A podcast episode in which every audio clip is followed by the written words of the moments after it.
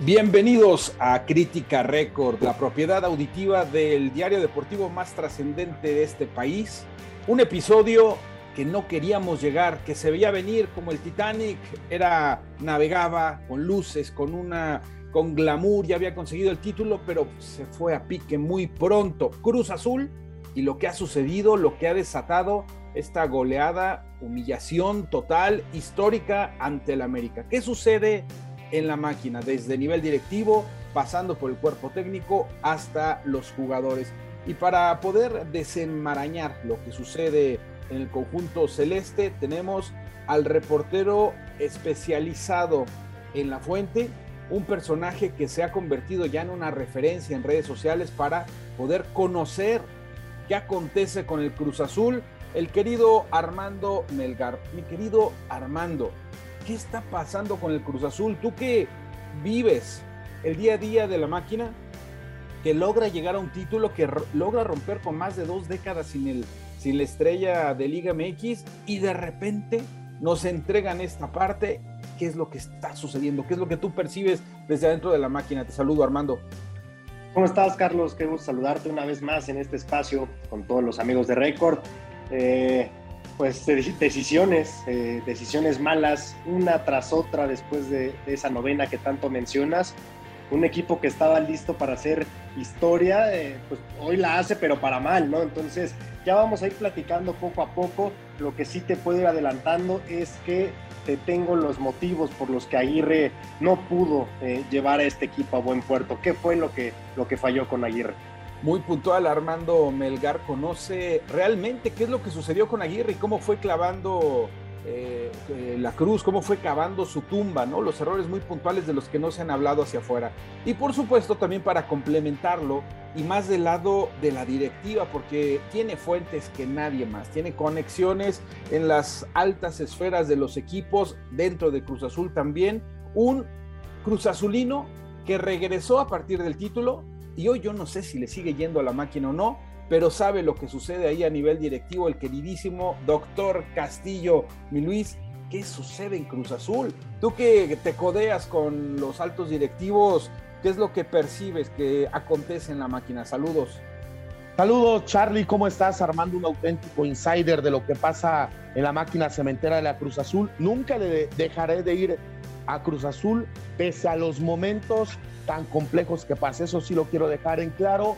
Platicaba hace unos días con un politólogo y me decía, mira Luis, hoy la política se futbolizó, es una arena como futbolera y el fútbol se ha politizado demasiado y particularmente Cruz Azul, que eternamente había vivido como un partido político en donde tenían a un patriarca, Guillermo N., como hoy le dicen, el todavía prófugo Guillermo Álvarez, era el gran patriarca de Cruz Azul, y vino un cisma por decisiones empresariales y deportivas que ahí están, que se están persiguiendo de oficio, y hoy vino este desmembramiento en el que los disidentes dejaron de ser disidentes, pasaron a ocupar el poder, y hay otro grupo que también se separó y son ahora disidentes. Es decir, es una, una historia muy peculiar en el tema político que muchos dicen nada tiene que ver con el fútbol. El fútbol en Cruz Azul es lo mediático, es lo que les da salida a todos estos personajes que hoy pululan en torno a Cruz Azul. Está tan enmarañada la política social de esta cooperativa que es muy complejo darle explicarla tal cual como es, ¿no? Porque hay muchos grupos de poder, hay muchos intereses, pero escuchemos esto para darle contexto a lo que acontece con el Cruz Azul. La crisis en Cruz Azul es una realidad, después de que el sábado pasado cayeran ante las Águilas por un escandaloso marcador de 7-0. Diego Aguirre dejó el banquillo en el cual muchos quisieran estar sentados, pero pareciera que no cualquiera está capacitado para este reto. Hace tres torneos el conjunto de la máquina eliminaba sus fantasmas y conseguía la novena. Lo curioso es que no pasó mucho tiempo y el club está dentro de un hoyo del cual no encuentra salida nuevamente. ¿Qué está sucediendo? ¿Hay jugadores que ya cumplieron su lapso en el club y deben salir? ¿El problema está en la directiva o simplemente el culpable era Aguirre? La pregunta es muy amplia, tanto que no es posible responderla en un solo podcast, pero vamos a ir dando eh, luz a lo que importa y a lo que tiene que saber la gente, la afición, para poder crearse una opinión de lo que está sucediendo con esta máquina.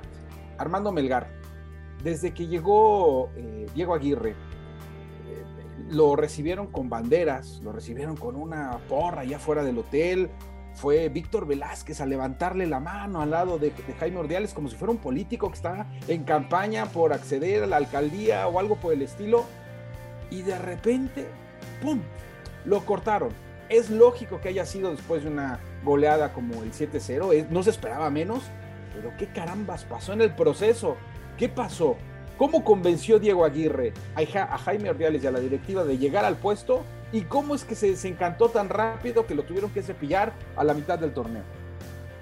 Jaime Ordiales estaba convencido desde el principio, desde que antes de que todos conociéramos eh, a, Diego Aguirre, incluso cuando sonó para el Guadalajara, eh, Jaime Ordiales lo, lo, tenía seguro que quería que fuera él. Más bien él tuvo que convencer a, a Víctor Velázquez, eh, a quien lo tiene pues se ganó su confianza, ¿no? Como, como ya lo hemos mencionado en distintas ocasiones. Te voy a que decir que, Diego Aguirre es de Promofood, ¿no? Es esta promotora que a la, que lidera eh, Eduardo Hernández, ¿no? Que entre otros jugadores tiene a Carlos Vela, ¿no? Tuvo alguna vez al Chicharito, tiene a un, seguramente es la, una de las promotoras que más... Em, la más importante, ¿no? Correcto, que más importante. Es la más importante en México buscaron colocar a Diego Aguirre en Chivas, como bien dice Armando, y después a Cruz Azul. Convencieron a Jaime Ordiales, Jaime Ordiales convence a Víctor Velázquez. ¿Y qué sucede después, Armando? ¿Qué pasa con Diego? Bueno, el equipo lo recibe bien. Eh, en primera instancia, el equipo se ve eh, o, le agrada la forma en la que se dirige a ellos. Me hablaban de que es una persona eh, muy humana, un DT muy cercano, a pesar de que él era muy reservado, de que no era tan de, pegar gritos, era un DT que era muy cercano al jugador y eso lo agradecían, sobre todo porque venían ya de cierta problemática con Juan Reynoso en el vestidor. Arrancamos con, con el título de la Supercopa eh, y luego se viene el, el, triunfo contra Tigres en la jornada 1 y parecía que este Cruz Azul iba a caminar porque ni siquiera tenía refuerzos primera parte del error. Los refuerzos nunca llegaron, llegaron hace una, una, semana, me parece, fue el último, que es Michael Estrada. El entendido es que eran cinco refuerzos los que le pidió concretamente Aguirre y solamente le trajo a uno, a Rotondi, de los que quería. No le cumplió en nada más Ordiales a, Aguirre. El, el, el, siguiente error ya, ya es cosa del cuerpo técnico. Eh, un elemento del equipo me comentó hace poco que se, percibía, o entre ellos habían platicado alguno que otro jugador, que les faltaba trabajo táctico, que estaba muy bien la parte humana, la parte de la charla, la preparación física muy buena, pero eh, ellos sentían que el equipo no estaba bien preparado en lo táctico semana con semana, que se estaban quedando sin ideas, que no había variantes y bueno, pues todo esto estaba eh, derivando en derrota tras derrota, ¿no? Como ya lo hemos visto semana con semana. Un técnico no está solo. Vaya, tiene su cuerpo técnico, pero también tiene a un director deportivo o a un presidente deportivo. En fin, hay diferentes nombres en, en las instituciones. Pero en este caso, Jaime Ordiales, eh, Luis Castillo, se había alejado mientras estuvo el peruano Reynoso, porque ni siquiera lo dejaban entrar al vestidor.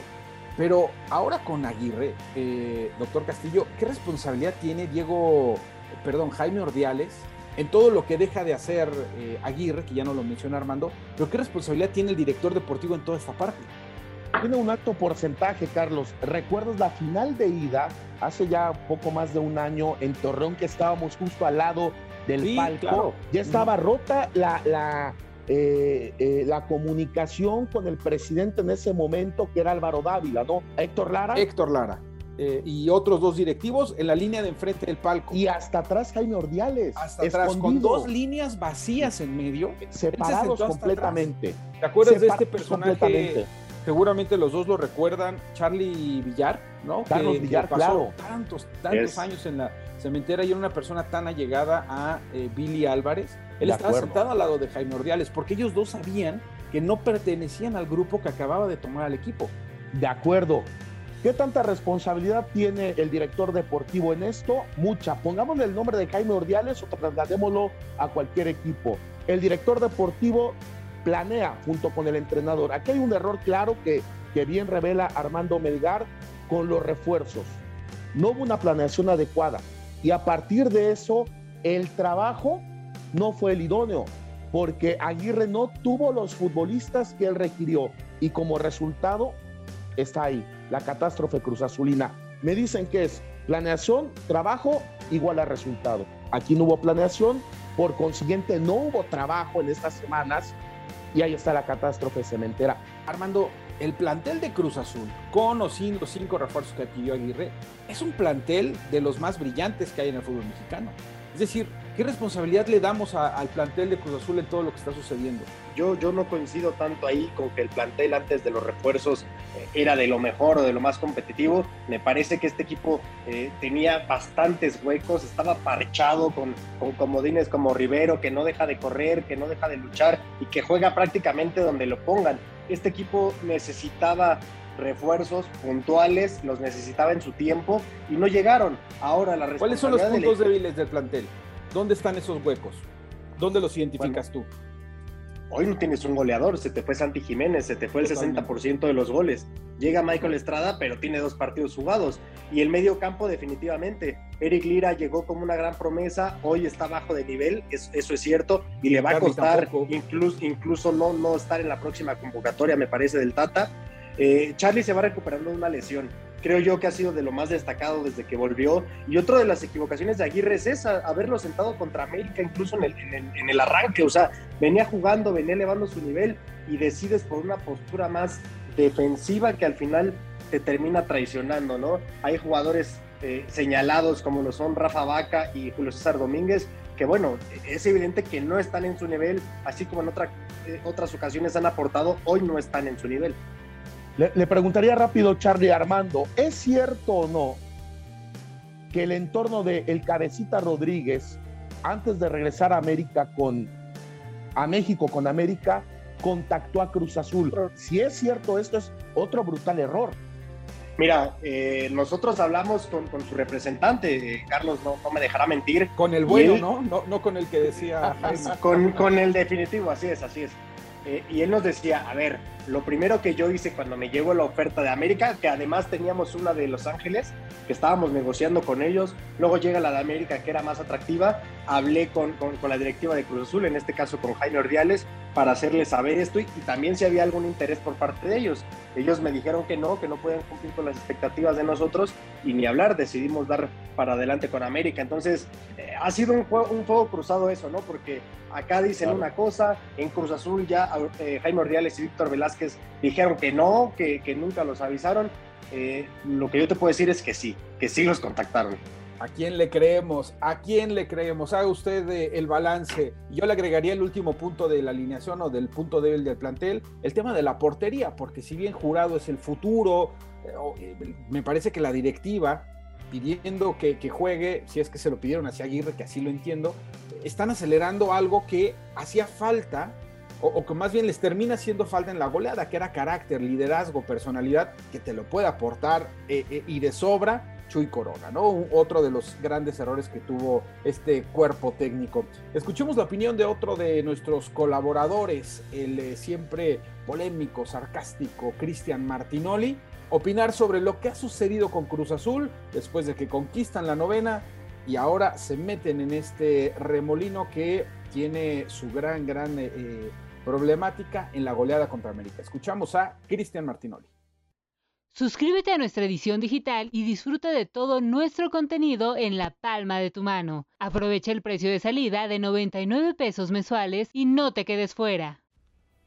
Saludos a todos mis amigos de Crítica Record. El Cruz Azul parece que tiene un manual de la autodestrucción. Ya todos sabemos qué es este equipo, qué es lo que representa, cuánta gente lo sigue. Nos sigue sorprendiendo que generaciones y generaciones nuevas de aficionados que nunca habían visto al campeón del Cruz Azul fueran cementeros. El sentido de pertenencia que tiene su afición es, fuerte, es importante a veces no es tan exigente, pero ahora parece que sí ha entrado otra vez en, el deterioro ¿no? entre aficionados y jugadores la relación. Se tardó tanto tiempo Cruz Azul en conseguir la gloria a pesar de que en muchas ocasiones la merecía desde antes, incluso jugando mucho mejor que cuando ganaban el campeonato de liga. Y ahora encontramos a una escuadra devastada, desolada, destrozada en muy pocos meses, con varias ausencias importantes, con contrataciones que llegan tarde y que eso le suele pasar bastante seguido en los últimos, por lo menos en el último lustro, al equipo cementero. Con un desorden administrativo muy fuerte, con un cambio generacional incluso de directivos, algunos de ellos eh, totalmente inexpertos, también daría la impresión que ávidos de poder, de ese poder que tanto tiempo buscaron y que siempre fue esquivo porque antes había pues dictadores absolutos y que hoy eh, alguno de ellos sigue prófugo de la justicia. El Cruz Azul internamente es un club verdaderamente complejo, es un equipo muy difícil de entender eh, un presupuesto agradable, generalmente para la media del fútbol mexicano, por encima de ella, pero que penosamente con las exigencias que se mantienen en esta escuadra, si no se es campeón, si no se es protagonista, si no se está en los primeros lugares, si no se demuestra un juego que al público agrade, sobre todo de medio campo hacia adelante, si no se pelotea a los rivales, siempre será poco cuando se hable de Cruz Azul. Quizá abajo del América es el equipo que más exigencia, entre el morbo que fue acumulando durante los años, pero es el que más exigencia después del América tiene para tratar de ser campeón. Porque Pumas tiene la estela de la universidad y que a veces tienen muy poco, presupuesto y porque Guadalajara eh, pues se maneja para bien o para mal con esta política interna que la van llevando conforme el corcho va en la mar, ¿no? Para un lado y para el otro, y así van, ¿no? Un día es bueno tener mexicanos, el otro día no es tan bueno porque no te ayuda a poder concretar y competir contra equipos que juegan con ocho, con ocho extranjeros, y en alguna ocasión alguno por ahí hasta con nueve se llegó a animar en una alineación titular eh, o en una alineación durante un partido. Al final de cuentas, lo de Cruz Azul es, es inimaginable, es inentendible, es incomprensible, es un equipo que tiene todo como para poder eh, vivir mejor. No digo que para ganar siempre, porque eso no lo consiguen casi ningún equipo del mundo o ninguno, pero para, para estar más tranquilo, para, para trabajar en paz. Cruz Azul no tiene paz. Ese es un problema eh, medular en esta institución el Cruz Azul no tiene paz, como tampoco tiene autocrítica. Durante años, los que llegaron a levantar la mano en Cruz Azul criticando algo del proceso interno fueron señalados y fueron eh, desterrados. Abrazo amigos de Crítica Record. Record.com.mx, ahora en Spotify. La problemática de Cruz Azul tiene muchas aristas, tiene muchos puntos por donde entrarle. Lo que le interesa al aficionado de Cruz Azul es qué va a pasar, hacia dónde va la máquina. De entrada, Armando Melgar, el Potro Gutiérrez recibe una oportunidad de oro para poder debutar en primera división, para poder mostrar eh, aquello que nos enamoró, nos encantó, que por lo menos le aplaudimos, ¿no? Con la selección sub-17, después tuvo algunos tumbos, ¿no? Eh, antes de llegar a Cruz Azul estuvo en Honduras, donde estuvo a punto de ser campeón, Llega a la sub-20, traído precisamente por Jaime Ordeales, y ahora recibe la oportunidad de estar en el timón de la máquina. ¿Cómo percibes la llegada del Potro Armando a Cruz Azul? Bueno, de momento una, oportunidad, como tú dices, importante, quizás a medias, ¿no? Son tres partidos, no, no tiene seguro ni siquiera eh, terminar este, esta apertura 2022, lo cual me parece que, es increíble. O sea, tiene fecha de caducidad lo del Potro, tres partidos por este momento sí. Te, voy a ser sincero, yo creo que va a terminar el torneo. Yo no estoy seguro de que la directiva pueda cerrar eh, rápido un, técnico. Digo, ya vimos cuánto se tardaron en cerrar a los jugadores, entonces lo, del técnico no me parece algo, algo menor. Eh, además, ¿qué caso tendría traer un técnico en, este momento desde mi punto de vista? cuando él tiene que ser parte también de, los jugadores que se van a reforzar. Además de que, bueno, eso ya será para otro podcast a lo mejor, pero hay una, hay una lista larga de los que seguramente ya no van a estar en enero. Entonces, lo que viene para Cruz Azul es eso, retomar confianza, que se trabaje, que el Potro pueda eh, trabajar más a fondo con este grupo que ya tiene y tratar de levantarlo primero en lo anímico y, ya después eh, pues se vendrá lo otro, ¿no? Por lo pronto tiene un partido, creo yo, a modo contra Querétaro para tratar de salir de este bache. Yo les pregunto a los dos, ¿quién pinta para agarrar a la máquina? ¿Cuál sería el maquinista ideal para poder hacer que Cruz Azul regrese a estos niveles tan altos que alcanzó con Juan Reynoso? Yo, diría algo antes que Armando trae mucha información. Depende de lo que sueñe Víctor Velázquez. Porque un día soñó que era Hugo Sánchez y que el presidente deportivo era Carlos Hermosillo y después los intereses políticos cambiaron. Es depende de lo que sueñe el, el, ahora dueño de Cruz Azul.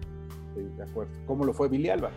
Exactamente, sí. A ver, eh, es verdad que ya hay unos nombres por ahí, ya está. El de Hugo Sánchez no ha dejado de estar. ese es un, a lo mejor como dice Luis, es un sueño de, Víctor Velázquez. Me parece increíble que realmente lo piensen para, de verdad me parece verdad. inaudito. Sí, sí, sí.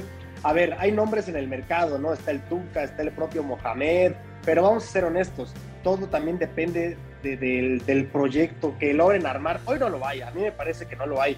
Platiqué yo el fin de semana con, con Carlos López de Silanes y le pregunté específicamente cuál es tu proyecto, cuál es el proyecto de Ingeniero Velázquez y de Cruz Azul con los jugadores, qué tipo de jugadores vamos a ver en el futuro. Y él me dice, lo que queremos es tener una base muy sólida y muy importante de jugadores mexicanos.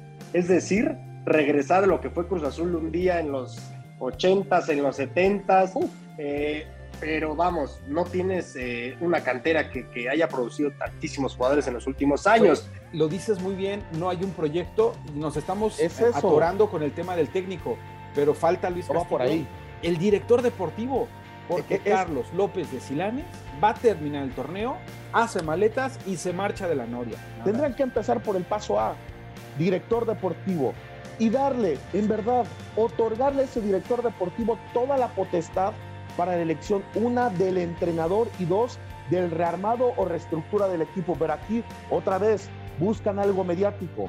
¿Por qué buscaron en primera instancia a Hugo Sánchez? Porque iba a ser el caparazón en toda esta contienda que hay a nivel empresarial. Era Hugo el, que iba a ser el abanderado de, del lado de Velázquez. Están mal de inicio otra vez, otra vez están operando mal. El Tuca Ferretti no les gusta, eh, no, no, no por el perfil de técnico, sino por la capacidad que tiene también de tomar algunas decisiones como si fuera director deportivo. Es decir, pero lo vas a dejar trabajar, esa es la pregunta, ¿le vas a dar autonomía? Porque tú ya tenías, tú ya tenías una figura ahí de presidente deportivo, ya tenías un grupo de trabajo que te armaron un plantel eh, bastante decente en, el, último torneo y de la nada desapareció. Entonces, a ver, el Tuca Ferretti todos sabemos de, su capacidad, de su categoría, del carácter, de lo que eh, pudiera llegar a ser un equipo como Cruz Azul pero en Cruz Azul tienes que trabajar con el equipo, tienes que trabajar con la directiva, tienes que trabajar con el de más arriba, tienes que trabajar muchísimas cosas. Ahora, hay, hay, otro, hay otro hombre clave en esta directiva que, del que casi no se habla, del que no, no tiene tanto reflector, pero que tú conoces muy bien, Luis Castillo, que no solamente, decía Armando, eh, depende de lo que quiera Víctor Velázquez. Bueno, el señor tiene también asesores y uno de sus principales asesores es el que le lleva la parte jurídica en Cruz Azul y es alguien que mete la cuchara en el club, pero del que casi no se habla. Exactamente, y, cambió de ese asesor, ¿no? Pasó de Julio Scherer y la gente que llevó a Rafael Ansúrez Ortiz, un chico que su padre es magistrado presidente del Tribunal Federal de Justicia Administrativa, es decir, de entrada pagando favores, ¿no? Es el pago de un favor a alguien que me ha ayudado, ¿no? Es el pago de un favor. Será seguramente un, hombre extraordinario del lado de la abogacía, del lado de, derecho, este, este muchacho Rafael Ansúrez Ortiz, pero que no tiene la menor idea. Y es el que hoy le susurra al oído, derecha, izquierda, pon, quita, y mientras Velázquez no se quite a, este muchacho de este entorno de Cruz Azul, los tropiezos van a seguir, van a continuar. Decías lo del Tuca.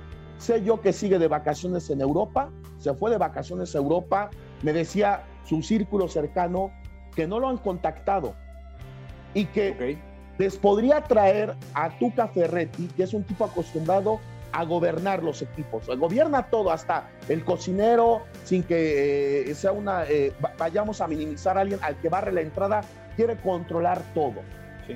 Y, el, y el ideal de Ricardo Ferretti platicando con su entorno es, podría ir, pero poniendo también al director diagonal presidente deportivo. Sí, de que hoy acuerdo. vive, que hoy vive en el norte del país. Y que no, y que no está bien visto en la Liga MX. eh. Exactamente, por- que está y ahí por esa simple razón, me parece que el Tuca es muy complicado que llegue a Cruz De Azul. acuerdo. ¿Cuál es tu pronóstico para este torneo? Para este torneo, mi pronóstico es que la máquina no, no, no va a poder eh, meterse al repechaje, a pesar de que es, de que es sencillo, digamos, por el, por el sistema de competencia. Lo que sí te voy a dejar, eh, y a todos los amigos de Récord les quiero dejar claro, les voy a platicar, es, es algo que me cuentan eh, en la interna, jugadores importantes. Eh, o sea, hay jugadores que el día de hoy a esta hora todavía siguen sufriendo y, y están dolidos del orgullo y, y de todo por la zarandeada que les metió el América, porque de verdad hay jugadores, eh, bueno, Nacho Rivero es uno, salió llorando, salió Sí, llorando sí. Del, del- del partido Nacho Rivero, ¿por qué? Porque es uno de los que más mete. Eh, Chuy Corona, híjole, pegó una regañada en el vestidor, no deja de ser el capitán, no deja de ser el líder. De plano sí les dijo de lo que se iban a morir, no en el mal sentido, sino como diciendo, oigan, tantita vergüenza, no es posible, de verdad, no es posible que, les, que el América nos meta siete, ni nadie, pero sobre todo el América. Los líderes saben que, que esto fue una vergüenza y están dolidos, ¿eh? Están muy, muy, muy dolidos. La máquina necesita más de esos personajes. La directiva se tiene que dar cuenta que eso es parte de lo necesario para resolver esta crisis. ¿Cuál es tu pronóstico, Luis? La, la- la historia de Cruz Azul, Carlos, amigos de récord, me queda claro que es cíclica. Y esta historia, seguramente tú y yo, por edad, Armando es más joven que nosotros, ya la vivimos. En 2003, cuando vino el cisma de Cruz Azul, De acuerdo. y sí. corrieron a todos los a todos se fueron. Empezaba yo a reporter en ese momento, todos se fueron. Era Palencia, Almaguer y le sumas, ¿no? Era Mario Carrillo el entrenador.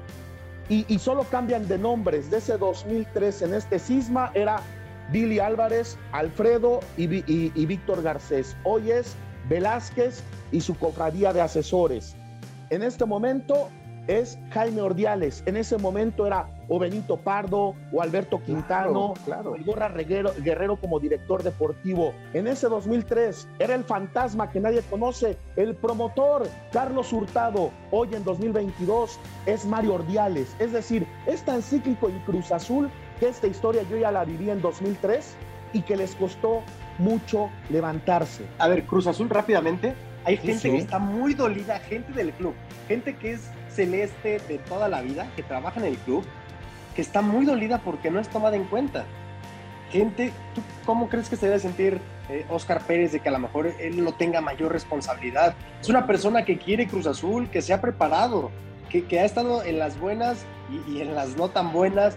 Por Va a estar con el potro, pero no lo Sí, hubieras sí, dejado sí. al equipo a lo mejor.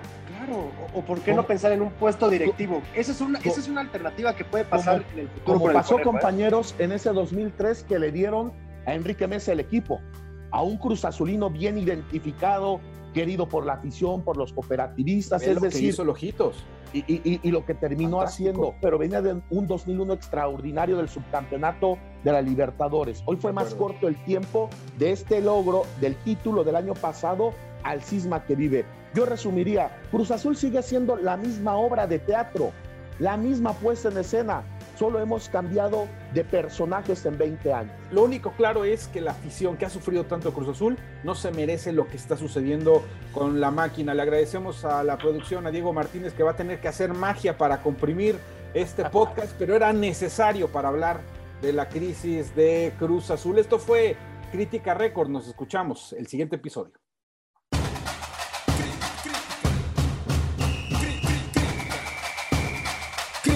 Records.